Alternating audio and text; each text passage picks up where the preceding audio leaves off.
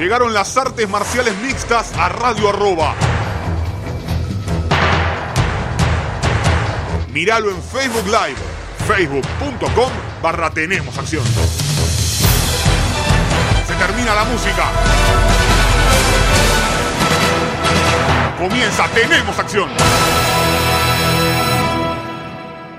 Hola, hola, hola, hola, ¿qué tal amigos? Bienvenidos a una nueva edición de Tenemos Acción. Hoy toca analizar todo lo sucedido en Londres. Después de tanto tiempo, UFC volvió con los Fight Nights, con público. La semana que viene también habrá público en el evento, pero también volvió a Inglaterra. Recuerden que el primer evento cancelado era allá por, por 2020. Había sido el de Tyron Woodley con Leon Edwards, que iban a estar en Inglaterra.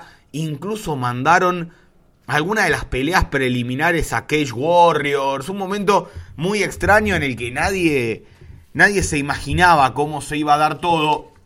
Y el primer evento cancelado justamente había sido en Inglaterra. Eh, con Woodley y, Leon Edwards. O sea, un Woodley que ya hace tiempo no está en UFC, Leon Edwards, que apuntan a que su combate frente a Kamaru Usman sea en la Fight Week, allí por el mes de julio. Y Dana White dijo, a esto le faltó un título, porque el público merecía un título. Dana White enloqueció.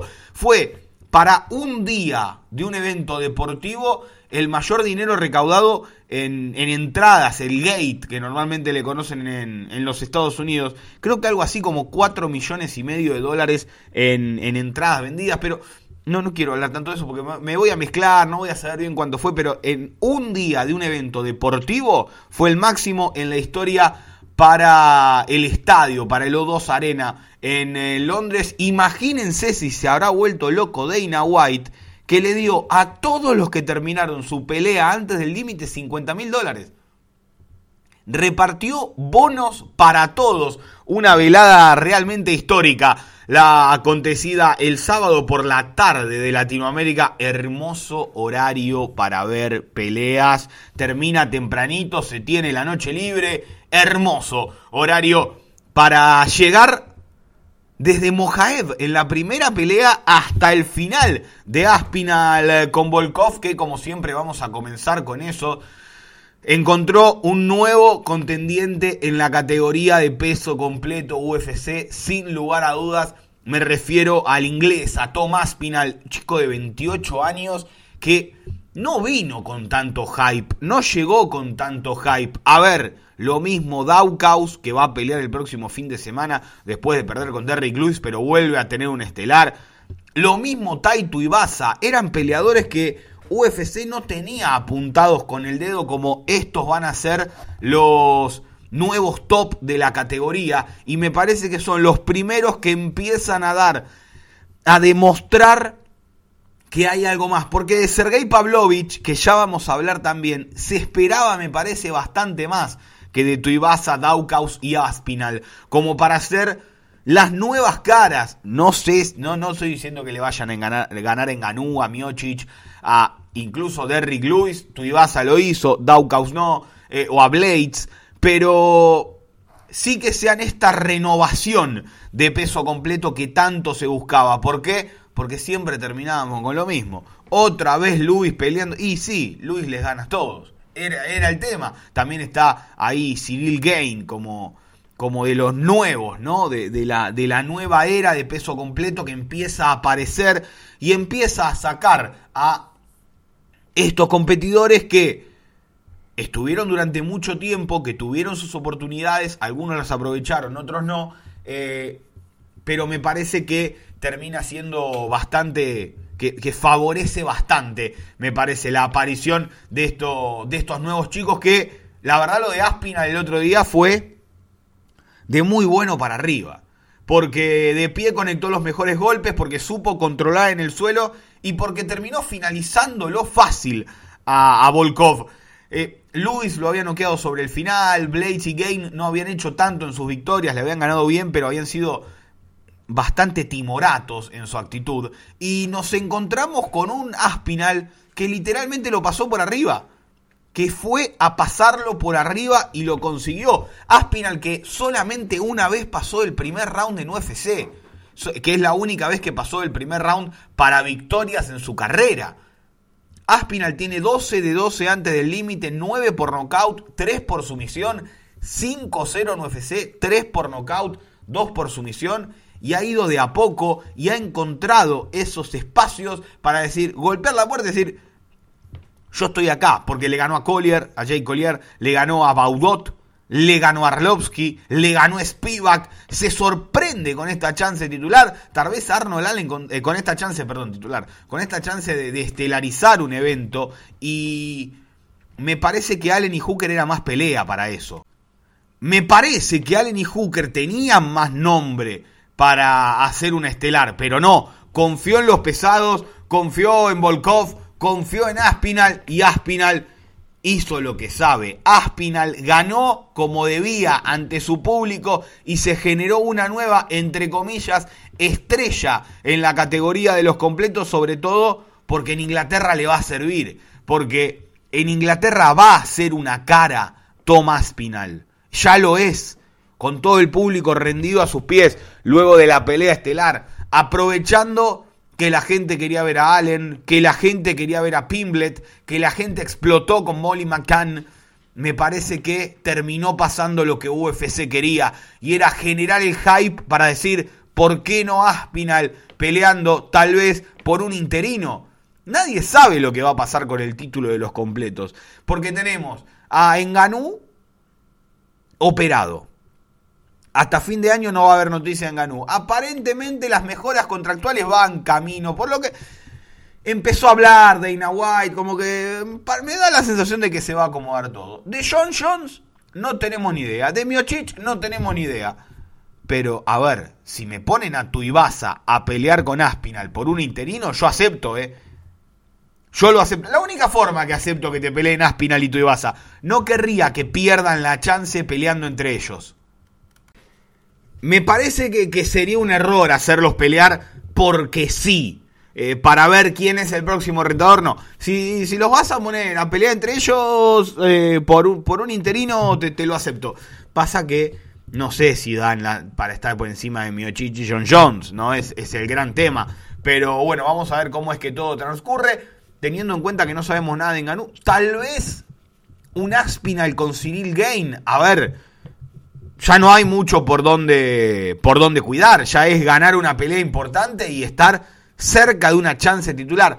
Aunque para mí Aspinal debería ganar con eh, el ganador de Blaze y Daukaus. Me parece que más si gana Blades aún. Me parece más si gana Blades, sobre todo porque Daukaus viene de perder con Luis y eso como que, que, lo deja un poquito atrás. Yo creo que si Blades gana Blades con Aspinal, sería la última gran prueba de Aspinal con, con alguien del nivel de lucha que tiene Blaze, a ver si, si puede quitárselo rápidamente de encima. Me parece que, que sería, sería más que interesante. Eh, es un peleador nuevo entre los 10 mejores de la categoría el inglés y creo que cualquiera de los que caiga por ahí pueda llegar a ser una, una pelea importante. Vamos a ver, reitero, cómo cómo es que todo se acomoda. Porque con el campeón ya lesionado, con eh, Miochich que no está peleando desde que perdió con Enganú.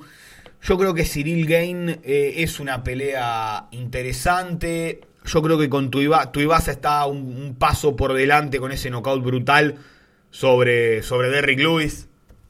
Me parece al menos que está un paso más arriba eh, Ibasa, aunque sería un peleón Tuibasa con Aspinal, creo que Aspinal es un poquito más completo. A ver, después puede ganar o perder, lo que sea, pero me parece que Aspinal está un pasito más por delante, aunque sea en lo que juego de piso se refiere.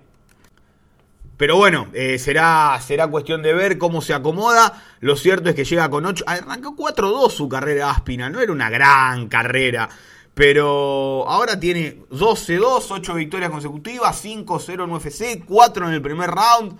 Solamente Arlovsky llegó al segundo y Arlovsky que el último Arlovsky, el probador Arlovsky, que no es fácil de ganarle y menos antes del límite, cometió un mínimo error y, Aspinal lo sometió. Acá metió una americana Arrancó como Kimura, giró bien en defensa a Volkov, pero el grip estaba muy pegado y, le hizo una gran americana en 3 minutos 45 nada más. Tampoco es fácil ganarle a Volkov como lo ha hecho Todo Aspinal. Yo sigo pensando para, para Volkov esa revancha con, con Derrick Lewis. Eh, los dos vienen de derrota.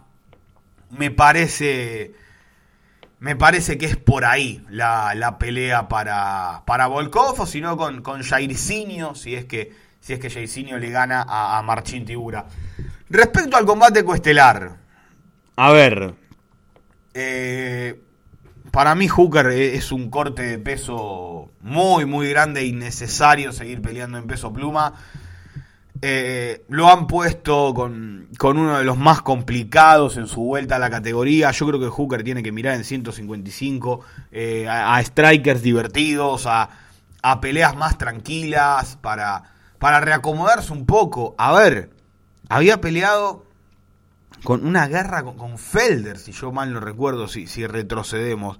Después, Poirier, Chandler. En el medio Hakparast, que son a, ese tipo de peleas a las que me refiero.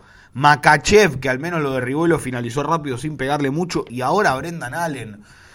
Es como que eh, hay momentos en los que hay que, relajar un poco, que decir, bueno, che, tenemos que rearmar esto. Ya, no, que lo tienen que echar, que lo van a despedir. A ver, eh, no. O sea, perdió con tres de los mejores livianos sueltos. Tal vez tres de los cinco mejores livianos tal vez no, perdió con 5 Y perdió con un Arnold Allen que no es tan conocido en el público, que es el Dark Horse, sin lugar a dudas, el caballo que nadie, nadie apuesta nada, pero Allen no es un tipo que haya peleado mucho en los últimos años y eso es lo que más le juega en contra. Es el primer knockout que tiene en su carrera en UFC y eso le juega muy pero muy en contra a Arnold Allen, un chico que está desde 2015 en UFC, que hay mucha gente que no lo había visto pelear mucho. ¿Y por qué? Porque hizo una en 2015, una en 16, una en 17, una en 18, dos en el 19, una en el 2020, una en el 2021 y esta en el 2022. Una vez por año sacando 2019 que peleó dos. Es difícil eh, que alguien que, no está siguiendo mucho el deporte lo conozca a Arnold Allen porque pelea demasiado poco. Eh, en un año que tenés 35, 40 eventos, a 10 peleas por evento, como son 500 peleas, porque no, no son 10 peleas, son más de 10 peleas por evento. Tenés 500, 600 peleas por ahí y una sola de un peleador que no noquea, es difícil por más bueno que sea. Arnold Allen necesita eh, acomodar eso para pelear este año tal vez una vez más, ¿por qué no pensarlo en julio, agosto? Eh, y después ya situarse como uno de los grandes nombres de la categoría, porque lo es, porque está 18-1 como profesional, porque está 9-0 en UFC, porque les ha ganado a todos, porque la finalización fue con Max Burnell, la otra con Allen Homer. Hoy Max Burnell es un peleador muy reconocido. No se le dio tiempo en UFC a Burnell y es uno de los peleadores más reconocidos en Bellator. Viene a ser un estelar en Bellator. Y reitero, no se le dio tiempo a Burnell dentro del octágono y venía ganándole a Arnold Allen. Y lo tenés peleando desde 2015 una vez por año. Es muy poco. Habría que ver desde 2015 todos los peleadores que están en UFC y van a ver que no pelearon nueve veces, que pelearon un mínimo de 15 probablemente y no peleando dos veces por año, que sería la cuenta más fácil. Peleando, menos que dos veces por año. No es un, además tiene 28 años, un pibe, eh, realmente demostró de lo que es capaz este, este pasado fin de semana. En 2 minutos 33 lo sacó a Hooker. Pero, a ver, teniendo en cuenta que Volkanovski y Hugh Holloway van a estar entretenidos mínimo hasta agosto entre ellos, porque Volkanovski que pelea el 9 de abril con, con Chan Sung Jung y después va a tener que, el que gana de ahí va a tener que pelear con Holloway. Yo no quiero ni revancha inmediata, pase lo que pase de esa pelea. Que Jair en teoría lo están armando para pelear con Ortega para el mes de junio, julio. Yo creo que el rival puesto para Arnold Allen es Calvin Keitar, me parece, después de lo que hizo Keitar con Chikatse, me parece que es una, una gran pelea para Arnold Allen y para Keitar también. Me parece que ese es el combate, teniendo en cuenta que los primeros están completamente abocados a pelear entre ellos y por las peleas que quiere hacer UFC. Si quiere hacer Jair Ortega, va a ser Volkanovski contra Jun y Holloway va a ser el retador. Me parece que ahí está, está la gran clave que, que el que queda suelto es Calvin Keitar y que sería un gran combate y que después, ¿por qué no pensar en un Jair Ortega contra Keitar Allen? Porque dependerá de lo que pase con Volkanovski, de lo que pase con Jung, de lo que pase con Holloway, de lo que pase con las lesiones. Me parece que, que esa sería la clave. E incluso yo lo haría a Arnold Allen pelear en la misma cartelera que peleen Volkanovski y, o Jung con Holloway, que, que, en esa pelea esté por ahí cerca por, por si pasa algo, porque para mí Ortega después de las palizas que se comió con Volkanovski y con Holloway no debería volver a pelear. Eh, Jair tiene, tiene otro peso en, en, esa decisión después del peleón que le hizo a Holloway.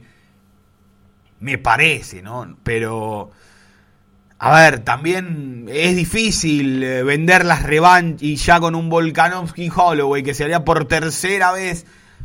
Eh, es difícil. También de Jair tendría una victoria sobre Jung, si es que a Jung le va bien, lo mismo Ortega.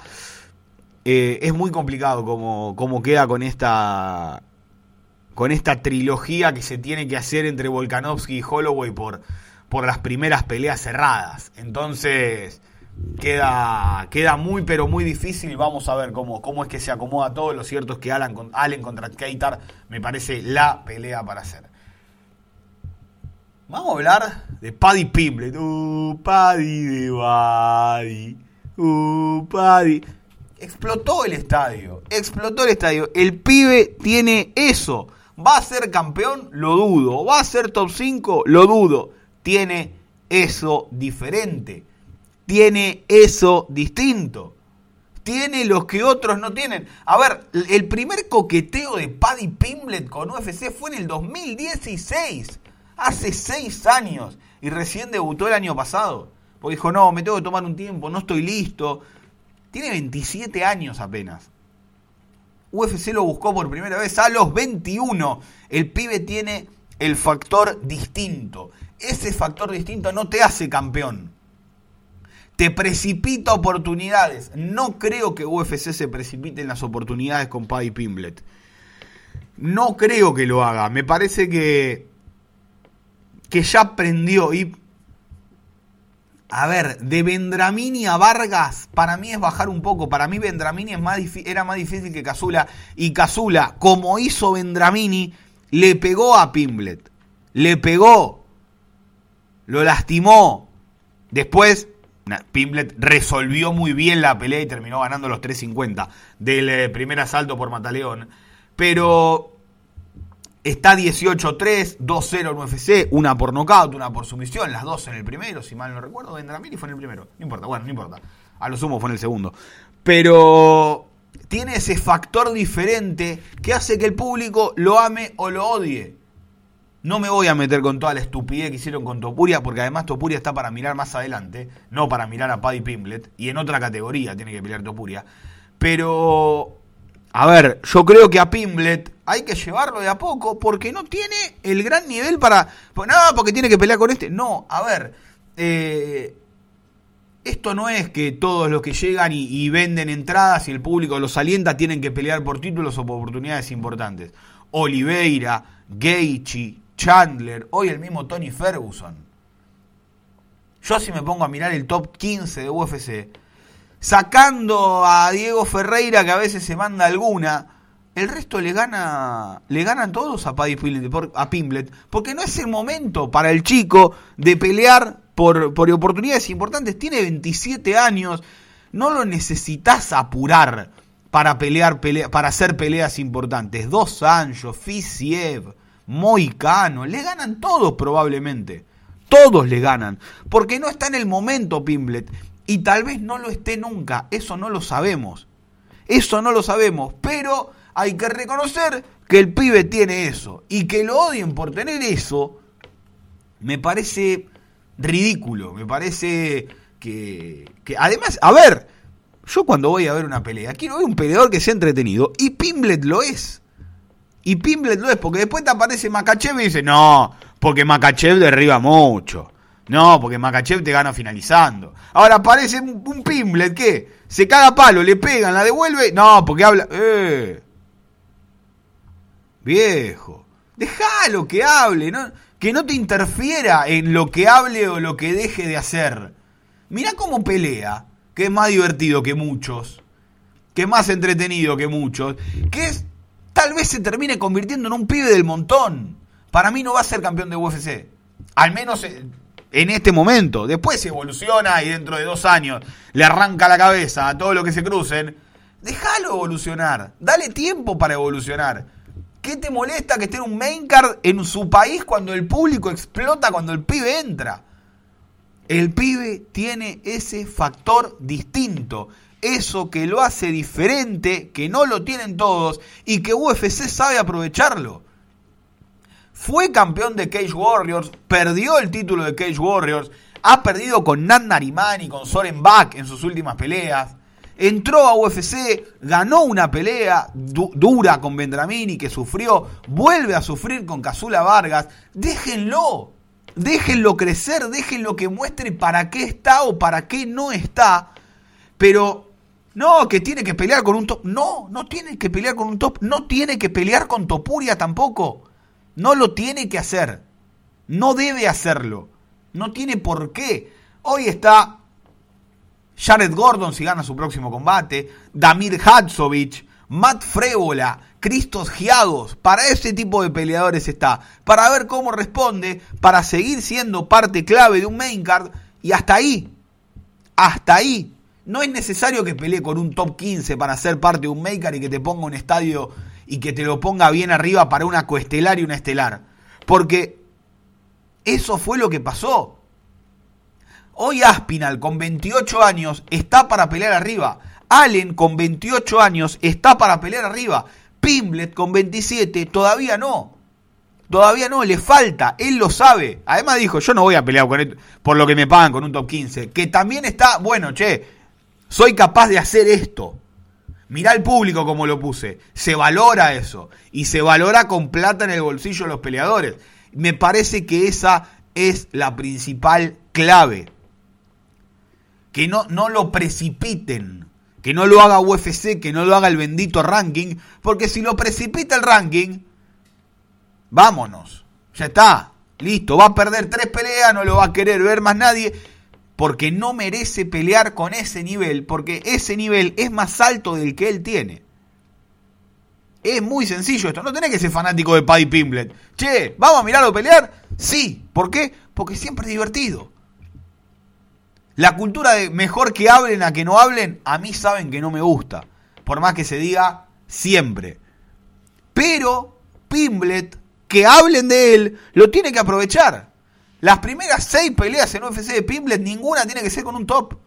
Cuando llega 5-1, 6-0, bueno, che, vamos a probar. Pero de a poco. De a poco porque el pibe tiene ese factor que vende, que la gente lo quiera ver me parece lo más importante, que la gente lo quiera ver, pero de ahí a odiarlo porque es inglés. De ahí a revolearse cosa con Topuria, ¿en serio? No, no.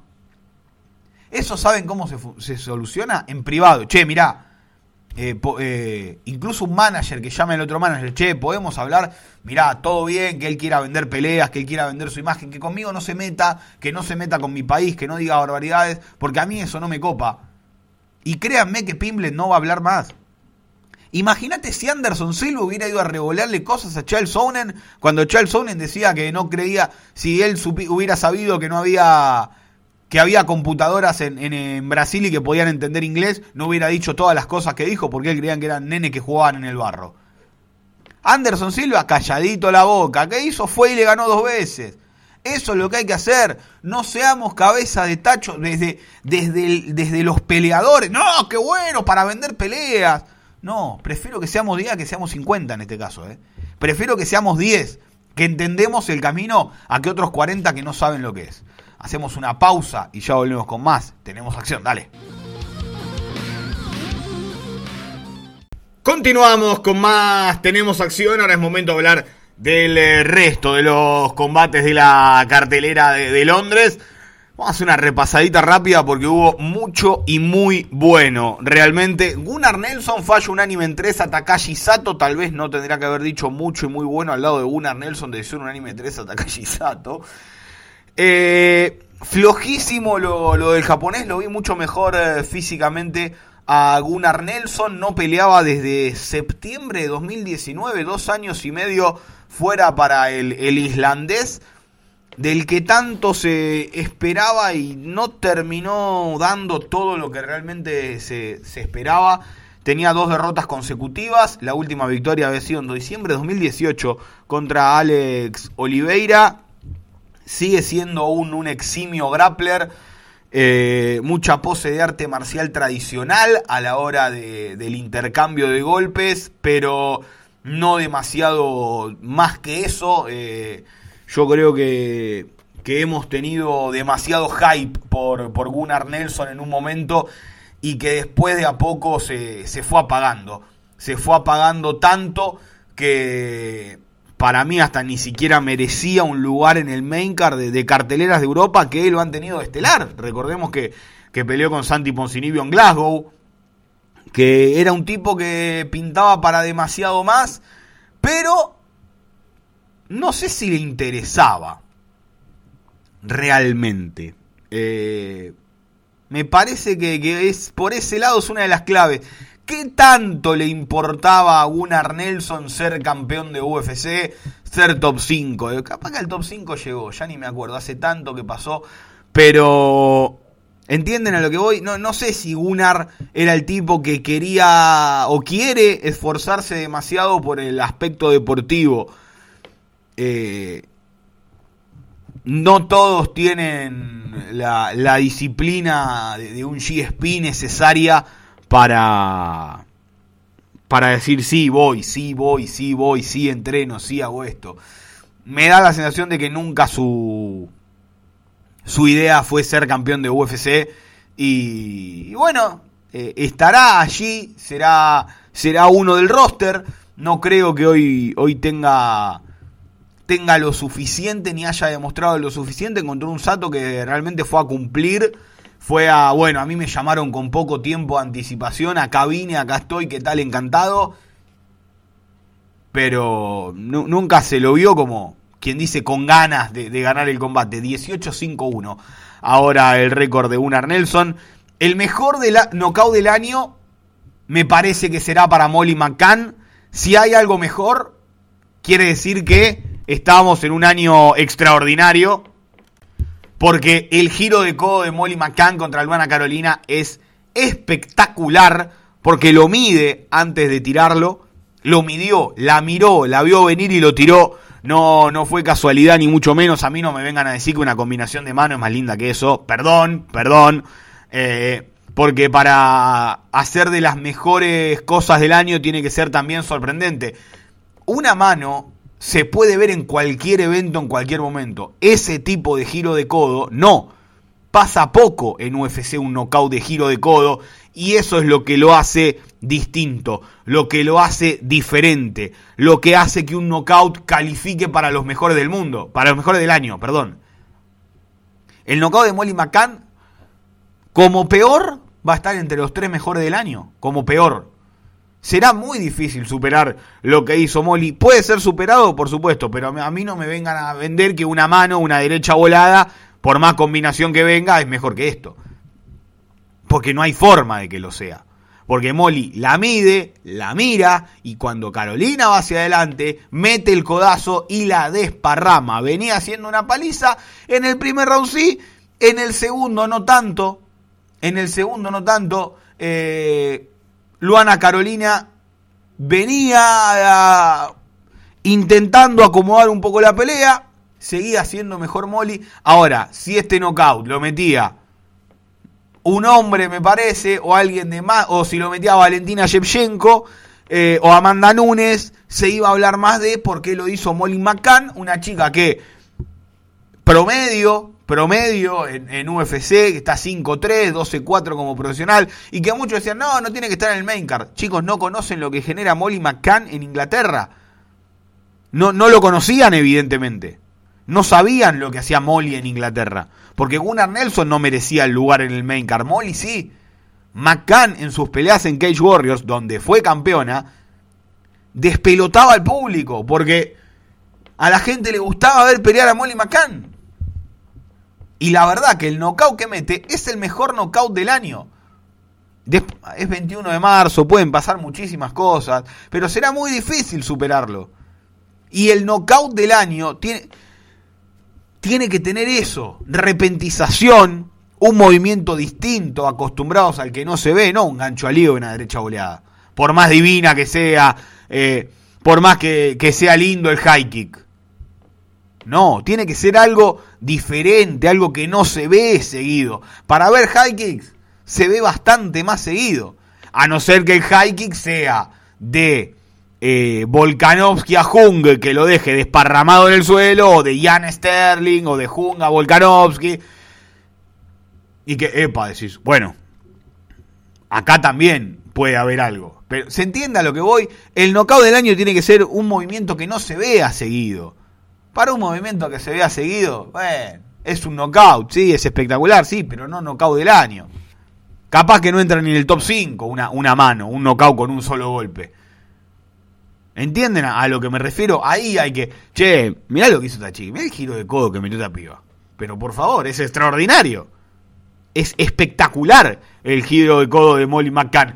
Respecto a la primera pelea del main card, primero y principal, Cuánto corazón que demostró Ilia Topuria. Cuánto corazón. Herbert que se equivoca porque mete el high kick y tarda, le da un segundito a Topuria para recuperarse y lo aprovechó Ilia. Yo creo que cuando cae sentado era para meterle el bombazo y fíjense que en la repetición como que se queda Herbert. Eh, demostró Topuria que tiene 25 años, tiene un futuro muy prometedor, pero tiene que hacerlo en peso pluma. La diferencia con Herbert, que, no es un peleador grandote, era mucha. Eh, tendrá que acomodar todo para dar 66 eh, kilos, que es donde tiene que meterse. 70 no le va, no le va a quedar cómodo. 4-0 en UFC, tercera victoria por nocaut. Topuria que no llegaba como un noqueador a UFC. Topuria que tenía 8 de 8 fuera de UFC, pero 7 por sumisión. Ha ido acomodando mucho su juego. Le ganó a Salal, a Jackson y a Hall también, ¿no? Calma. No, no tiene que pelear con un top 5, Topuria. Ahora le ganó a Herbert. Calma. Calma. Shane Burgos, Edson Barbosa está muy bien como rivales de Topuria. Evloev estaba muy bien como rival de Topuria. Charles Jourdain era un buen reemplazante para Evloev como rival de Topuria. Porque ya se dice que Topuria, ya Topuria dentro de dos semanas tiene que pelear por el título. Eh, es muy sencillo hablar y hablar y hablar y no analizar. Salal, Jackson, Ryan Hall. Que a Ryan Hall no le quería pelear nadie. Y está espectacular el knockout que mete Topuria. Pero no es para pelear con Jair el Pantera. Pará. Burgos, Edson Barbosa. Es de a poco esto. Y tampoco tiene por qué mirar atrás para pelear con Paddy Pimblet. Sería un error para Topuria pelear con Paddy Pimblet mirando para atrás. Se conocen, estuvieron mucho tiempo en Cage Warriors. Es cuestión de, che, ya está listo, córtenla con esta boludez porque no, no Es más, yo creo que le sirve más a Topuria que a Pimblet. Porque Topuria le gana a Pimblet. No se debería meter. Basta, basta. Como terminé el bloque anterior, me, me, sigo metiendo con este. No es necesario, chicos. Estuvimos años peleando para que no se arme quilombo. Que en los eventos locales, que no se arme quilombo, van estos se cagan a trompar, se revolean con cosas en la previa de UFC. Vamos, chicos. Después nos quejamos, che, qué mal McGregor. Pero Topuri y Pimblet está bien. Porque después salen los indignados. No, McGregor y Khabib no tendrían que haber hecho. No, pero oh, aplausito para Pimblet y Topuria. No sean ridículos, en serio. No necesitamos, no necesitamos vender pelea con lo que hicieron Topuria y Pimblet en la previa, ¿eh? Con mostrar el knockout de Topuria y el quilombo que armó Pimblet alcanza y sobra, ¿eh? No es necesario todo ese quilombo. Y no está bien que UFC venda peleas desde eso. Porque después, no, porque UFC vende las peleas. A mí que me importa cómo vende las peleas UFC. Está mal que lo haga. No se tienen que vender las peleas del quilombo, se tienen que vender las peleas de lo que saben hacer y bastante condiciones tienen los dos para vender la pelea, pero hoy no es momento. Topuria tiene que mirar más para adelante y Pimblet no es momento de mirar. Bueno, lo quiere mirar a Topuria, que lo mire, pero de lejos, que le apunte un blanco en la espalda y decir de acá dos, tres peleas quiero pelear con Topuria. No ahora. No ahora. Porque además, otro gran detalle, Topuria no tiene que mirar más los 70 kilos, Topuria tiene que mirar los 66. La categoría de Topuria es 66. Es tan sencillo como eso. Un tipo del nivel de Herbert en peso pluma a Topuria no lo lastima. Porque por algo hay categorías. Por algo hay divisiones de peso. Burgos o Barbosa. Lo que sigue para Ilia Topuria.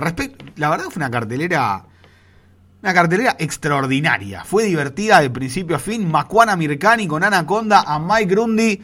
Qué tipo raro a Mirkani, ¿eh? Yo lo veo un día y digo, este pibe tiene que pelear por el título. Lo veo a otro y digo, ¿qué hace este pibe en UFC?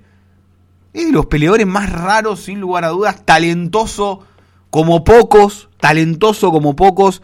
Pero como todo talentoso es lagunero le cerró la finalización a Grundy y no la soltó, ¿eh? No la soltó, lo dejó dormido, tipo de nivel para tener muy pero muy en cuenta si es que tiene ganas. Y uno nunca sabe cuándo tiene ganas o deja de tener ganas Makuana Mirkani. Eh, Sergei Pavlovich le ganó nocaut técnico el primero a Shabdir Abdurakhimov. Para mí no es para hacer tanto lío los golpes en la nuca pegaba uno y el otro no lo pegaba, y era también por el movimiento que iba haciendo Abdurakhimov. Si eran tres golpes seguidos en la nuca, tal vez te digo si está mal. Para mí se apura el referí en, en pararlos. Si el referí consideraba que uno de los golpes en la nuca fue adrede, podría haberlo separado y darle tiempo a Abdurakhimov para que se para que se recupere. Era tan sencillo como eso. Eh, no, porque la pelea era dispareja. Bueno, sí, ok, era despareja la pelea para algunos. Abdurakhimov estaba en el top, Pavlovich no. Eh, partiendo de esa base. Pero vos no podés parar una pelea porque para mí era despareja. Y no, con ese criterio no se pueden hacer los combates, chicos. O sea, si la comisión atlética consideró que la pelea estaba para hacerse, se hizo y punto. Ya está. Tan fácil como eso. No podés parar por lo que puede llegar a pasar si uno de los peleadores Todavía está en pelea 15-1 el récord de Pavlovich, 12 victorias por nocaut en el primer asalto, pero no peleaba desde octubre de 2019. También tiene mil problemas para, para que le den la visa el ruso que apenas tiene 29 años, que da la sensación de que está para más. Yo creo que el error fue, fue haberlo hecho debutar con, con Alistair Overeem, cuando de repente a los rusos en el debut de UFC se les desarma el físico, vaya uno a saber por qué tienen otro físico cuando debutan en, en UFC los rusos de lo que venían haciendo y la primera pelea no puede ser eh, tirarlo al tanque de tiburones ni mucho menos. ¿Por qué? Y porque pierden. Porque vienen con otra preparación, porque vaya uno a saber por qué estaban mejor. Ven el físico de Pavlovich peleando hace cuatro años en Rusia, lo ven ahora y notan una involución en lugar de una evolución. ¿Por qué? No sé se los dejo pensando ustedes. Les dejo el tema abierto. Yo creo que Pavlovich está, está para bastante más que Augusto Sakai o Walt Harris, pero que a la vez no sé si le van a dar algo más arriba a, a Pavlovich. Eh, yo creo que hay que acomodarlo ahí. Eh, hay que acomodarlo ahí, que se estabilice en el top y que después sí vaya a mirar un poquito más para adelante, pero hay que ver también si es que cuando volveremos a ver pelear a Pavlovich si es que no le dan la visa. Ahí está uno de los grandes temas. Paul Craig sometió en el primero a Nikita Krylov. Nikita, querido, no estire un brazo para pegarle a Paul Craig. ¿Por qué? Y porque va a terminar finalizado. ¿Qué fue lo que pasó? Error gravísimo de Nikita Krylov. Le quiso pegar con la revista. Le quiso pegar con la viva del domingo. Estiró el brazo para pegarle y ahí Paul Craig le cerró el triángulo y chau. Listo, se terminó. Eh, divertidísimo de ver Paul Craig divertidísimo de ver Paul Craig. No nos tenemos que olvidar lo que le hizo hace poquito a Jamal Hill. Le metió un triángulo, lo destartaló a codazos, lo rompió todo Paul Craig a Jamal Hill, que ahora noqueó a Johnny Walker, ¿eh? Lo desarmó por completo Paul Craig a Jamal Hill, que uno ve el récord de UFC es 8-4-1, dice raro el récord, flojo. Pero está 5-0-1 en las últimas seis peleas y un empate inentendible con, con Shogun Ruba, que después le ganó en la revancha. Eh, me parece que, es por ahí el camino para, para Paul Craig de, che, a ver, creo que spoileó que se viene un UFC Glasgow de nuevo en junio y que quiere pelear con Anthony Smith en esa pelea. Paul Craig que es la única derrota de Ankalaev también y dice, che, hola, yuhu, yo le gané.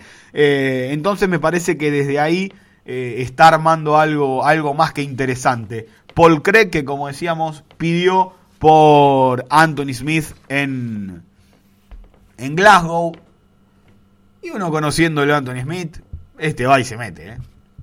Va y se mete. Jack Shore le ganó a... ¿Qué hacen Jack Shore y Timur Valiev? Primero fuera del ranking y segundo peleando ahí enterrado. Por Dios, qué pelea que hicieron Jack Shore y Timur Valiev. Fue decisión unánime para el galés que está 16-0-5-0 en UFC ya. ¿Cómo que, que tiene mejor récord que Topuria, chicos? Y Topuria ya está peleando con los top y Jack Shore no. ¿En serio? ¿En serio me lo dicen? ¿Cómo que tiene mejor récord que el mismo récord que Aspinal? No, mejor récord que Aspinal. 5-0 los dos en UFC, pero uno está 12-2 y el otro está 16-0. ¿En serio me lo dicen? Posta. Y no le dieron... Va. ¿Cómo que? No, no les creo. No les creo. De verdad me lo dicen. ¿Cuándo le van a dar peleas importantes a Jack Shore? Saquen a Moraes y a Sunsao del ranking. Les pido por Dios que en cualquier momento los matan, chicos. Ricky Simón o Pedro Muñoz. Me gustaría para Jack Shore porque con Jan O'Malley no lo van a poner. No lo van a poner con Jan O'Malley. Qué, qué duro que es Jack Shore. Ya está 5-0 en UFC Jack Shore, en serio. Y Timur Valiev con, con y Barcelos, ahora con Jack Shore, tipos que son durísimos, que deberían ser tops y que no han llegado. Ellis Reed le ganó a Cory McKenna. Linda pelea, por, la verdad no, le, no le voy a mentir, no le presté demasiada atención, era, era una tarde larga, no, no, no puedo decir si ganó bien o si ganó mal. Y en la primera pelea, les pido por favor, eh, les pido por favor, Muhammad Mokaev está 7-0 y una pelea sin decisión, tiene tres sumisiones, tiene dos knockouts, hizo un debut extraordinario con Cody Dardin rodilla voladora, piso, guillotina, track, listo, espectacular. Tiene 21 años. El otro terminó la pelea, le falta, en, si en dos años y dos meses creo, creo 700 y pico de días, eh, eh, le dan la pelea por el título, puede ser el campeón más joven. ¡Para! ¡Para! ¡Para un poco! ¡Paren! ¿Cuántos peleadores van a quemar con esta boludez? Paige Van Sant, Sage Norcat, Macy Barber. ¿Cuántos peleadores quieren quemar con esta boludez para que sea campeón más joven que John Jones? ¿Cuántos? ¿Cuántos? No es necesario que sea más joven que John Jones para ser el mejor campeón, ¿eh? No es necesario. Calma, tranquilidad, de a poco. Porque después este pibe pierde tres peleas seguidas y le arruinaron la vida, no la carrera porque no va a saber dónde carajo meterse. Entonces, porque no va a saber qué hacer a los 22 años y perdió tres peleas porque lo cagaron a trompadas. Calma, por favor. No, no necesitamos. ¿Puede serlo? Sí, puede serlo. No lo precipiten. No es necesario que lo sea. ¿Puede? Sí. ¿Es necesario? No. ¿Se entiende la diferencia?